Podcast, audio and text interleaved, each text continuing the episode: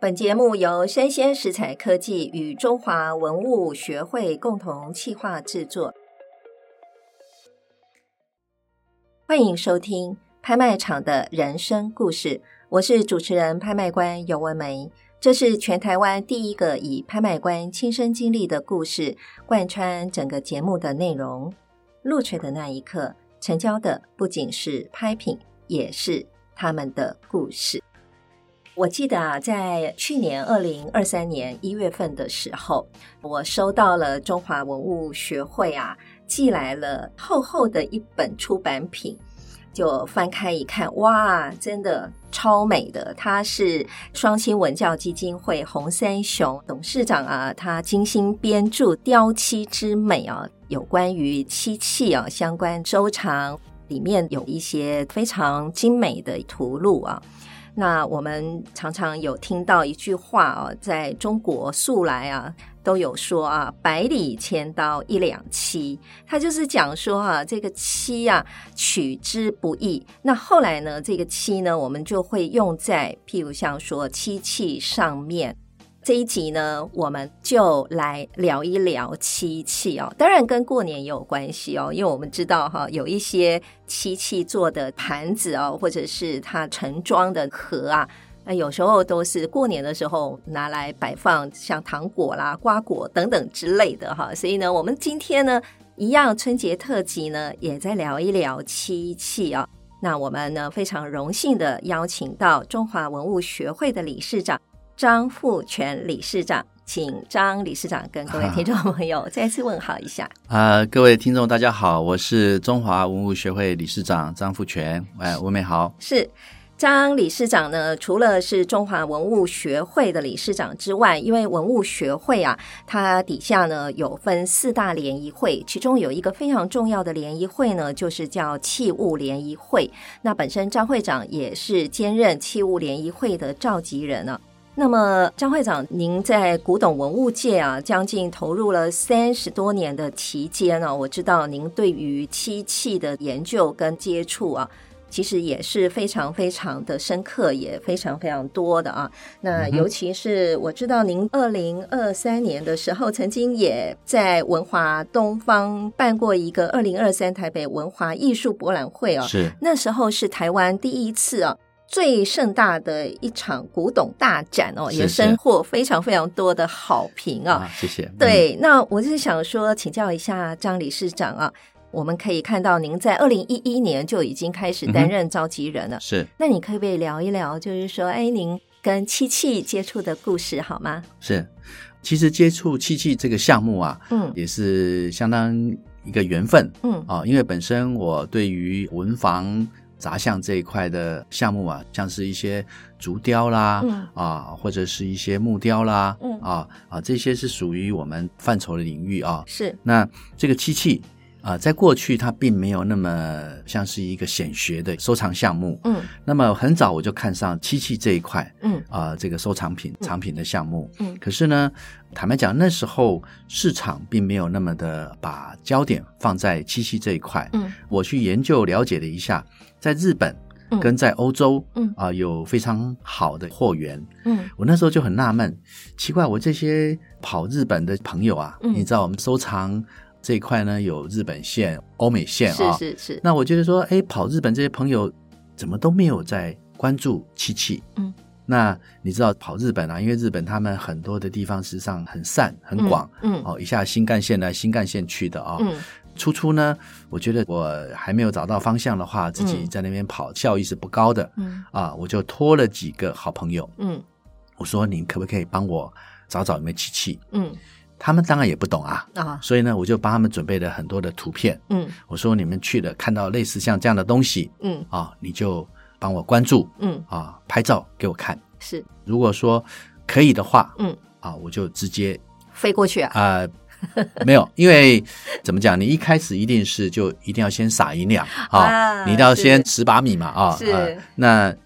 跟他说你去找，找到的话，嗯啊，你可以用形容给我听。对那时候手机还没有像现在这么方便，对，一下子三就十几年前啊，，对，那时候哎，照片就过来了，没有那么快啊、对那时候没那么方便。嗯所以呢，我说没关系，你只要用形容的，嗯那跟我给你的照片是相近的嗯啊，我一定就全买嗯哦，因为那时候的价格也不像现在啊、嗯那我说没关系，你就我的这几个好朋友啊，嗯就慢慢的一次两次啊。哎，慢慢他们也熟悉了啊、嗯当然那时候我也多付出了不少的代价 啊、是，但是呢，哎，我就慢慢的知道说，的的确确在日本嗯能够有这样的货源，嗯所以慢慢的我就开始有了接触接触漆器的一个机会啊、嗯嗯那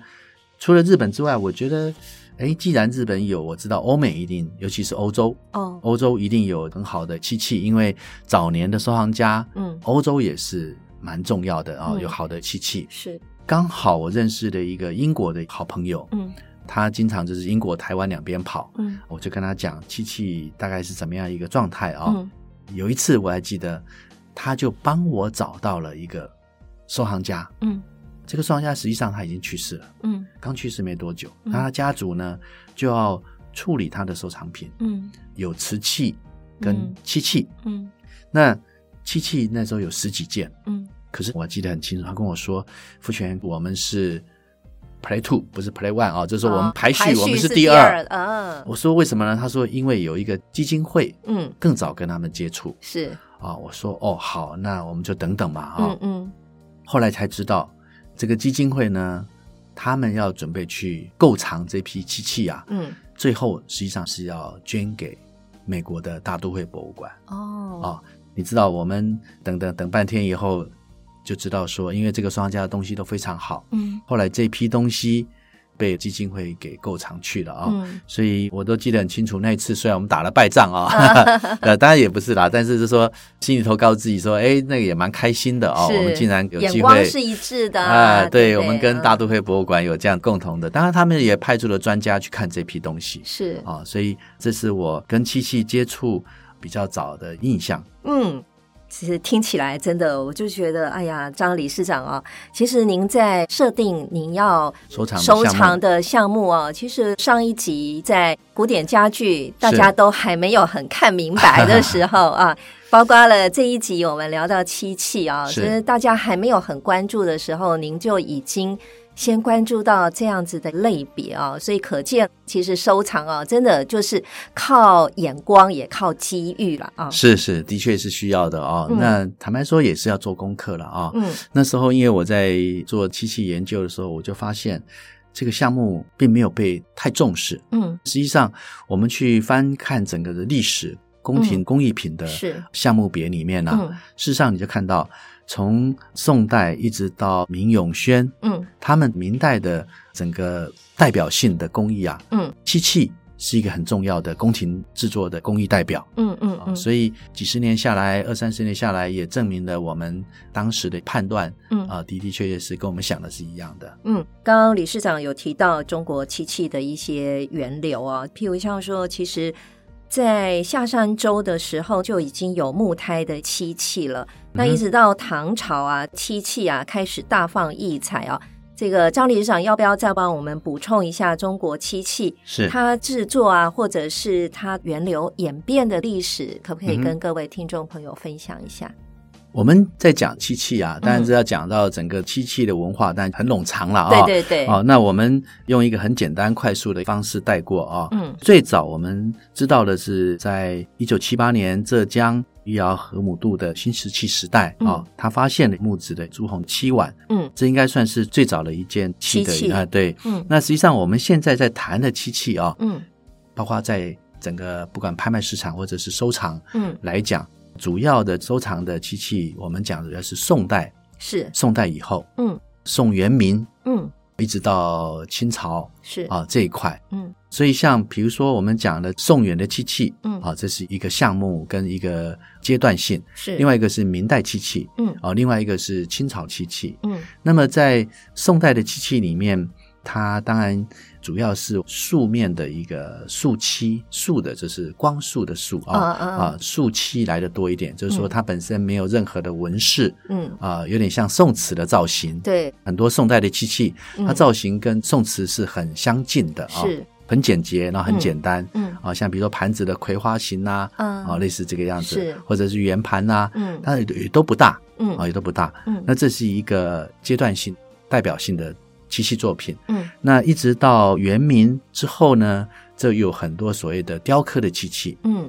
在漆器这一块，我们把它称为雕漆，嗯，雕漆，对，嗯雕，漆。嗯，哦，因为它开始运用到了雕刻的这一块的技艺嘛，啊、嗯嗯那当然一直到清朝乾隆时期都一直有在做漆器上面的制作。嗯讲到这边，我就可以用很简单的方式来跟各位听众分享啊、嗯这个漆器呢，我们刚刚讲到了一种是所谓的树漆的这一块树，漆对、嗯这整个都是用形制嗯啊来作为它的特色嘛啊、嗯，那我们今天来讲讲比较属于雕漆这一块是，啊，雕漆这一块，像雕漆呢，我们可以分成一种叫做剔红嗯，啊，一种叫剔犀啊嗯，这个犀就是犀牛的犀。哦，剃红跟剃西，对那中红是间怎红么色的红红色的啊红，对那中间是怎么区别啊，区别？对对，这个剔红呢，顾名思义就是红色的。啊，啊红色的，对，嗯那如果是黑色的漆，嗯，我们也可以把它称为剔黑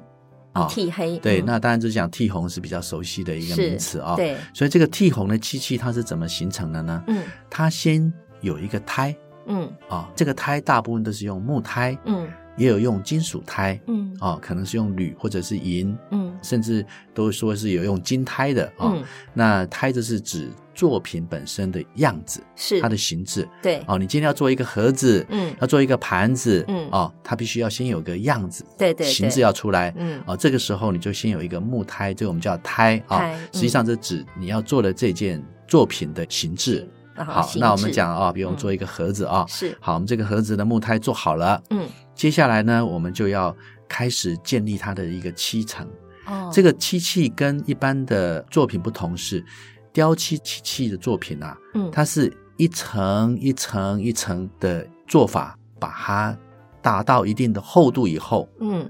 才开始在做雕漆这个动作。哇，所以等于说，它要涂一层漆干阴了，干再再涂去第一第层，二道呃然后再对第三道，对，所以说啊像这个我们叫堆漆堆漆啊，进入嗯到堆漆这样的程序的时候，嗯它非常重要。嗯第一，你不能太急，嗯但是也不能太慢。是哦，急了，你待会儿要雕的时候，它的胎体本身它的柔软度或者是嗯它的弹性就不够、嗯哦，你慢了又太硬了嗯啊、所以它本身这个堆漆的过程啊嗯很慢，嗯而且呢一层阴干了再一层啊、嗯所以说它要数十道、嗯数百道，嗯看你要建立的漆层的厚度是啊、在整个漆器的制作里面，它是非常费功夫的一件事情。嗯嗯我们有了先做好的木胎，嗯先做好了胎体，嗯然后我们做好了堆漆，嗯之后呢，哎，我们开始进行雕刻的动作，嗯啊，我们叫雕漆，嗯进入到第三阶段，嗯啊，那雕漆呢，就看你要雕什么样的主题。嗯我们刚刚提到了漆器有很多，其实都是宫廷造办处嗯他们去制作的作品。这个时候呢，漆器它本身可以有各种不同的图样，嗯啊，看你要刻什么图样，是你可以刻山水、嗯亭台楼阁，嗯或者是你要刻的是花卉，嗯你是要牡丹花，或者是菊花等等啊，各种不同的主题。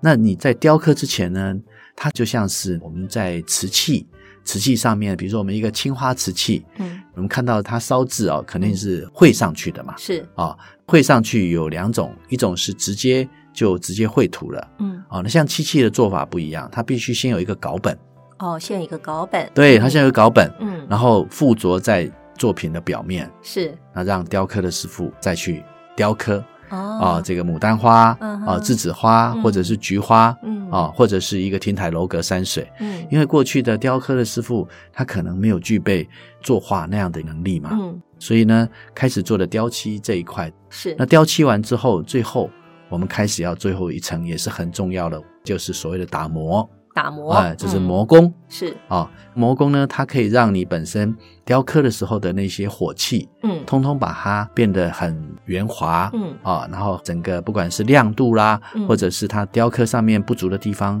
嗯就利用磨工嗯把它给处理好。嗯，所以这个是一个漆器它制作上面很简单的几个过程。你说的很简单，我都觉得我已经完成，在我的脑海里面我已经完成了一件雕漆了。 是是是，所以大家都知道说，哎，这个你要完成一件雕漆的作品，是事实上是非常非常不容易的。嗯，真的，我觉得这也就是刚刚理事长所提到的啊，其实有这么多道工序啊，最后还要透过雕刻的过程才能够完成雕漆啊。说可见呢，漆器啊，说实在的，后面呢大家会来欣赏它哦，肯定是有它的珍贵之处了啊。那如果说要理事长您这边呢，跟我们分享一些您认为比较值得跟听众朋友推荐的一些嗯哼漆器欣赏的话呢，对您会推荐什么样的漆器物件呢？嗯如果说要我来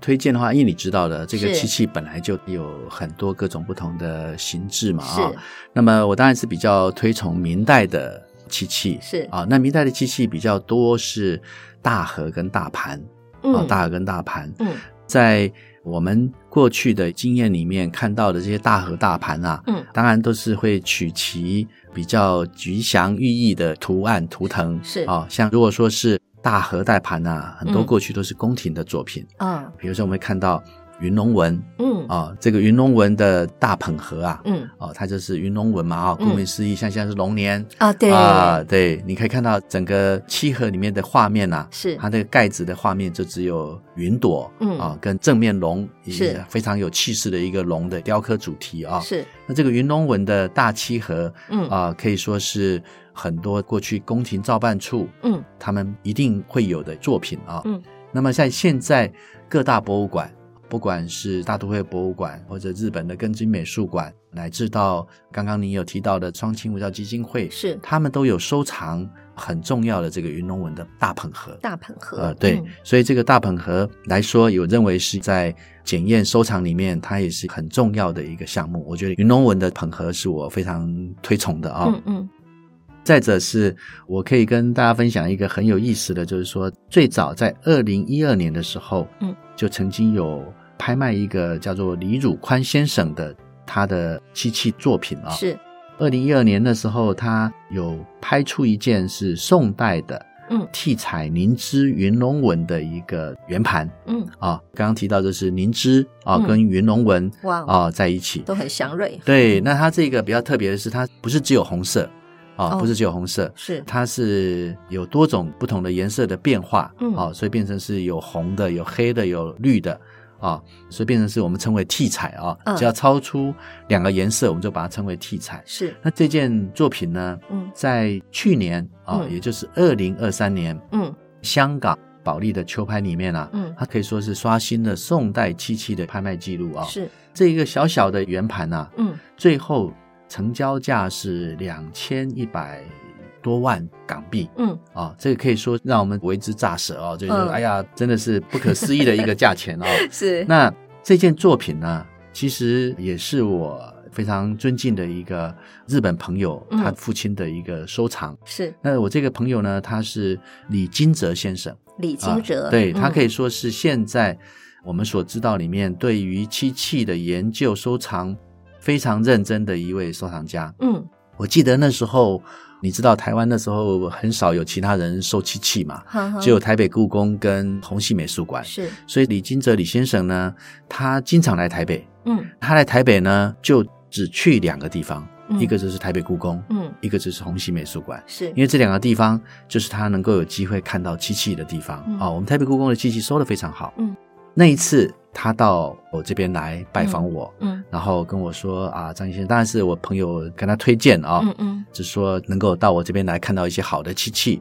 我说那没问题啊，您可以过来啊、嗯所以他说你这边是我来台北除了故宫、红喜之外。嗯第三个我会嗯来看漆器的地方、嗯啊，那时候感到非常荣幸啊。是那我印象很深刻，为什么要提到他呢？嗯我记得那时候他身边带了一个秘书，嗯那我就拿出我漆器的收藏跟他做分享。嗯他问我说可不可以拍照？嗯我说可以啊。嗯那我想拍照只是拍个一张、两张、三张够了吧？哦，不是，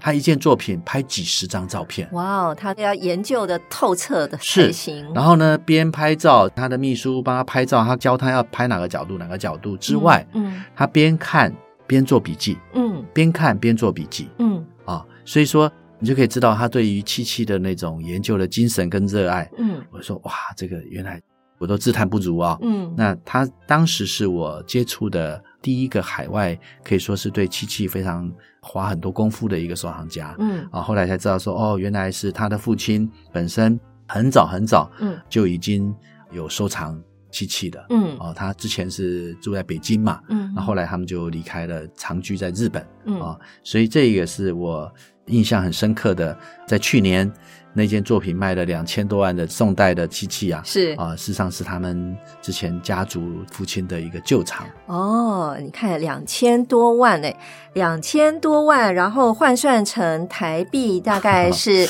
八啊千多万，对不对？对，哈，啊差不多要八千哎多万台币。对对，要八千各多位万。听众知道吗？刚刚理事长所说的《折颜盘》这个作品呢，它的直径只有十七点九，等于不到十八公分直径啊对呀、对呀、啊的对这呀样子雕漆作品啊，卖了八千六百多万。当然，我台们跟听众分享的当然是我找出这种代表性的啦是啊、是当然是不代表说所有的漆器都是几千万啊、对不是啦，对没有啦。对，其实 我看哎很多资料的记录里面也有大家可以容易入手收藏的。其实对很重要的就是您去欣赏它雕漆。整个工艺啊，还有它的美感啊。那刚刚理事长其实有提到李金泽他的故事啊，我也想了解一下。那您跟这么多台湾的藏家来交流啊，是有没有跟藏家交流的一些特别的小故事可以跟我们分享啊？其实台湾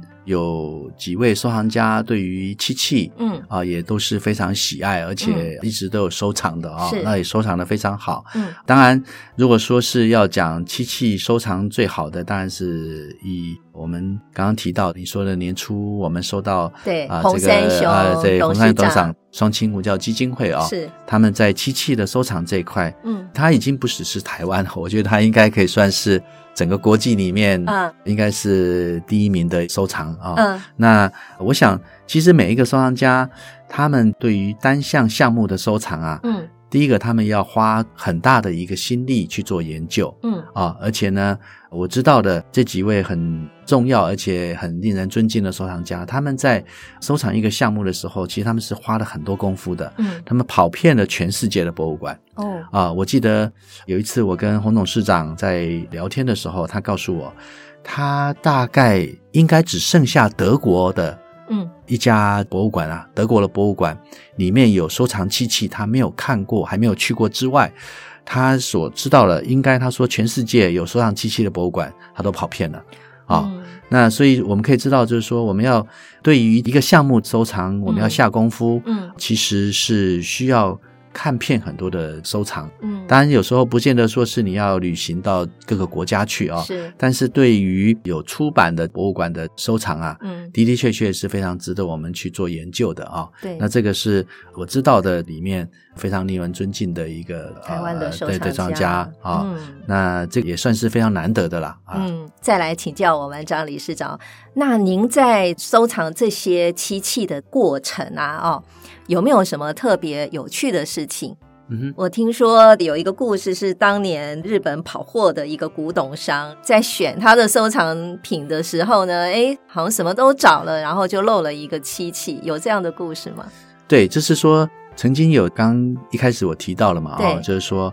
跑日本的。因为中国漆器有很多最早都是从日本收藏家那边收藏的，对，当时他们跑日本的这些朋友啊，嗯我刚刚提到他们对漆器这一块，他们不是那么重视嘛，嗯嗯，啊嗯不是那么理解嗯啊，所以那时候我就透过了很多管道去得到很多很好的漆器的漆器收藏品嘛。对对，当然后来他们也懂了哦，哦，他们也懂了，他们觉得说这个项目，他们知道，嗯你知道这个美的东西啊，是，艺术品无非就是要先具备一个很美，啊对，够美，一看就觉得它很美的一对个对条对嗯件嘛好啊。那美的东西要说其实也不难嘛，嗯啊，真的。